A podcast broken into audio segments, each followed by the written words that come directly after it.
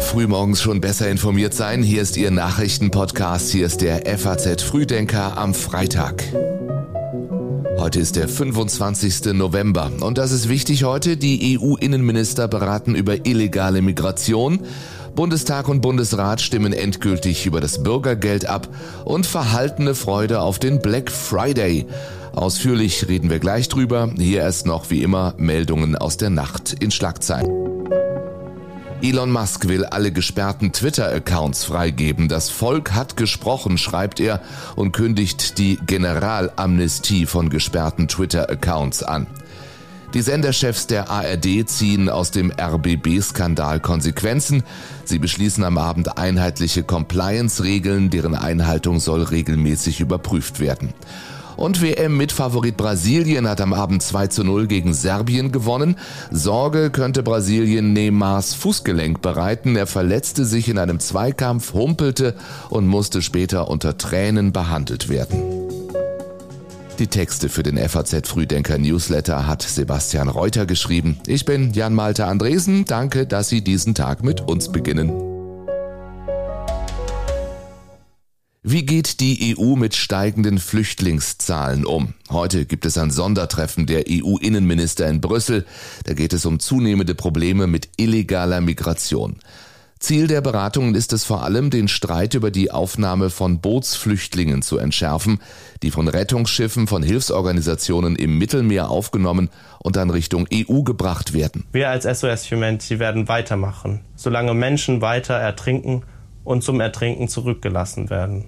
Unsere Arbeit ist nicht vorbei, auch nicht, wenn italienische Behörden der Meinung sind, dass unsere Arbeit nicht rechtmäßig ist. Sagt Till Rummenhol von der Hilfsorganisation SOS Humanity.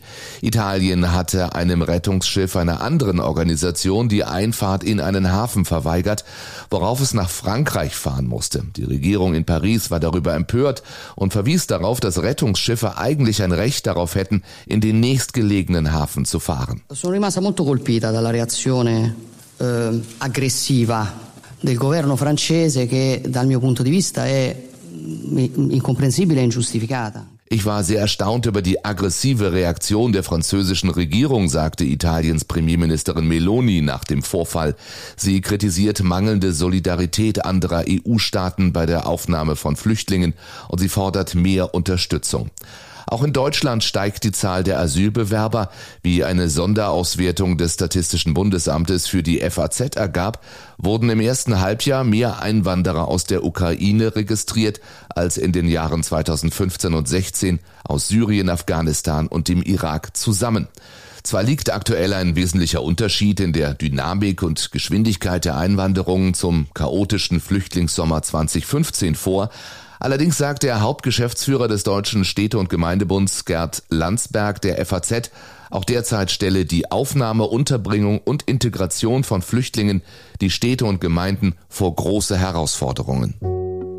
Unser Ziel bleibt, wo immer es möglich ist, Menschen in Arbeit zu bringen, ihnen Chancen auf ein selbstbestimmtes Leben zu öffnen und dafür zu sorgen, dass Arbeit sich lohnt. Und mit dem Bürgergeld lohnt sich Arbeit mehr. Ruft Bundesarbeitsminister Hubertus Heil gestern in den Bundestag. Dort und im Bundesrat finden heute die Schlussabstimmungen statt, sozusagen der finale Akt auf dem Weg zum Bürgergeld.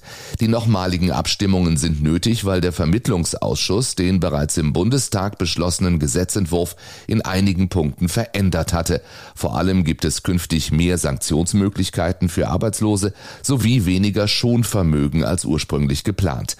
Dieser zwischen Ampel und Union gefundene Bürgergeldkompromiss stößt auf gemischte Reaktionen. Nach vielen Jahren der polarisierten Debatte um das System der Grundsicherung Hartz IV und gerade nach den letzten Wochen bietet dieser Weg, den wir gemeinsam gefunden haben, die Chance, eine gesellschaftliche Polarisierung zu entgiften findet der Arbeitsminister. Linke Fraktionschef Bartsch kontert. Ich will in großer Deutlichkeit sagen, dass die angekündigte größte Sozialreform seit 20 Jahren extrem verwässert worden ist. Seine Stellvertreterin Gesine Lötsch warf der Ampel vor, schnell eine Rolle rückwärts gemacht zu haben.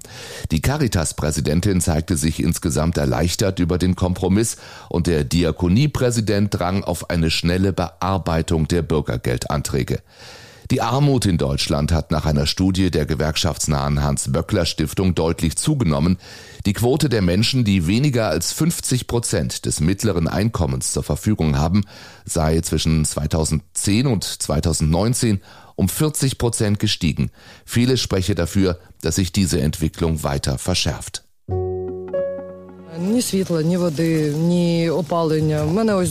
Kein Strom, kein Wasser, keine Heizung. Ich habe zwei kleine Kinder und zu Hause gibt es kein Gas, sagt diese junge Ukrainerin. Und so wie ihr geht es vielen im Land. Nach massiven russischen Raketenangriffen war in der Ukraine landesweit der Strom ausgefallen. Immerhin der Vizechef des ukrainischen Präsidentenbüros Timoschenko sagte, das ukrainische Stromnetz sei wieder intakt. Wie viele Haushalte nach den Blackouts wieder mit Strom versorgt wurden, führte er aber nicht näher aus. Betroffen von den Angriffen waren nicht nur das Netz, sondern vor allem die wichtigen Umspannwerke. Alleine in der Hauptstadt Kiew waren am Abend weiter 70 Prozent der Haushalte von Notabschaltungen betroffen. Und weil Russland weiterhin angreift, besteht die Gefahr, dass es im Verlauf des Winters immer wieder zu Blackouts kommt. Der ukrainische Parlamentspräsident Stefanschuk erwartet, dass Deutschland die von Stalin ausgelöste Hungerkatastrophe in den 1930er Jahren als Genozid anerkennt. Es wäre für uns ein wichtiger Akt der historischen Gerechtigkeit, wenn Deutschland das aussprechen würde, sagte Stefanschuk der FAZ. Das Thema des Genozids, der Zerstörung der Ukraine sei keine Erfindung des Jahres 2022. Nächste Woche soll der Bundestag über eine entsprechende Resolution abstimmen. Morgen jährt sich die auf ukrainisch Holodomor genannte Katastrophe zum 90. Mal. Auch dazu lesen Sie mehr online auf faz.net. In China gerät die Pandemie zunehmend außer Kontrolle. Überall im Land hat sich das Coronavirus mittlerweile verbreitet. In etlichen Städten stecken große Teile der Bevölkerung in ihren Wohnungen fest. Die rigiden Maßnahmen der Regierung in Peking zur Eindämmung des Virus stoßen in der Bevölkerung allerdings auf immer größere Ablehnung. Internationale Fernsehbilder von Menschenmengen ohne Masken, wie etwa bei der Fußball-WM, zeigen den Chinesen, wie sehr ihr Land isoliert ist. Zudem sorgen Fotos verdreckter Sanitäranlagen in Quarantänezentren für Verunsicherung. In einem Werk des Apple-Zulieferers Foxconn kam es zuletzt immer wieder zu Protesten gegen die Corona-Regeln. Hier bei uns in Deutschland hat Gesundheitsminister Karl Lauterbach vor zu früher Sorglosigkeit beim Corona-Thema gewarnt. Verlieren wir jetzt bitte nicht die Geduld, sagte er im Bundestag. Und wenn wir die älteren Menschen und die Vorerkrankten jetzt absichern, wenn wir noch einmal vorsichtig sind, dann können wir mit einer Bilanz durch diese Pandemie gehen, die besser ist als die vieler anderer europäischer Länder. Die Verkehrsminister der Länder wollen unterdessen nächsten Dienstag über ein koordiniertes Ende der Masken Maskenpflicht in Bus und Bahn beraten. Möglich sei, dass die Pflicht Anfang März bundesweit abgeschafft wird. Im aktuellen Wochenbericht des Robert Koch Instituts heißt es, die Zahl der gemeldeten Corona-Fälle sei bundesweit weiter rückläufig. Für die einen ist heute einfach nur Freitag, für den Handel ist Black Friday. So neu der hierzulande ist, seine beste Zeit scheint er schon hinter sich zu haben. Und dieses Jahr dämpft auch noch die Inflation, die Konsumlaune. In Deutschland rechnet der Einzelhandel im laufenden Weihnachtsgeschäft mit real sinkenden Umsätzen. So erwartet der Handelsverband Hessen 10,5 Milliarden Euro Umsatz für November und Dezember. Nach der Preisbereinigung dürfte das Geschäft somit um vier Prozent schrumpfen. Und auch im Heimatland des Black Friday in den USA gibt es reichlich Signale, dass Inflationssorgen und andere Faktoren die Konsumlaune bremsen. Wen trotzdem das Einkaufsfieber packt, der kann vor allem mit Elektronikartikeln Glück haben, weil Einzelhändler in diesem Segment ihre hohen Lagerbestände senken müssten, seien hier einige Schnäppchen zu machen, sagen Experten. Apropos Preise, spätestens jetzt zum ersten Advent beginnt die Weihnachtsmarktsaison. Nach zwei Jahren Corona-Einschränkungen dürfte der Andrang groß sein, man muss aber tiefer dafür in die Tasche greifen. Sicherlich wird der ein oder andere anstatt fünf Glüh, äh, Glühweine vielleicht nur noch drei oder zwei Glühwein trinken, über die vier Wochen gesehen. Wir glauben schon, dass es weniger Umsatz geben wird Aber in welche Richtung dieser gehen wird, das werden wir dann erst am Ende des Christkindlesmarktes äh, sehen. Sagt der Chef der Märkte in Nürnberg. Der Glühweinindex 2022, auch sowas gibt es, hat berechnet, eine 0,2 Liter Tasse Glühwein kostet in diesem Jahr durchschnittlich 3,95 Euro. Den teuersten Glühwein gibt es auf den Märkten an der Berliner Gedächtniskirche und auf dem Münchner Marienplatz. Da kostet eine Tasse bereits 5 Euro ohne Pfand. Am günstigsten bekommt man den Glühwein in Dortmund und Münster und zwar für 3 Euro pro Tasse. Und natürlich wirken sich mehrere Faktoren auf die deutlich höheren Preise an vielen Buden aus. So haben die meisten Betreiber zwei Jahre lang wegen der Pandemie deutlich weniger eingenommen. Dann werden die hohen Energie- und Erzeugerpreise teilweise kräftig an die Konsumenten weitergegeben. Und auch die Erhöhung des Mindestlohns spielt bei den Preissteigerungen eine Rolle.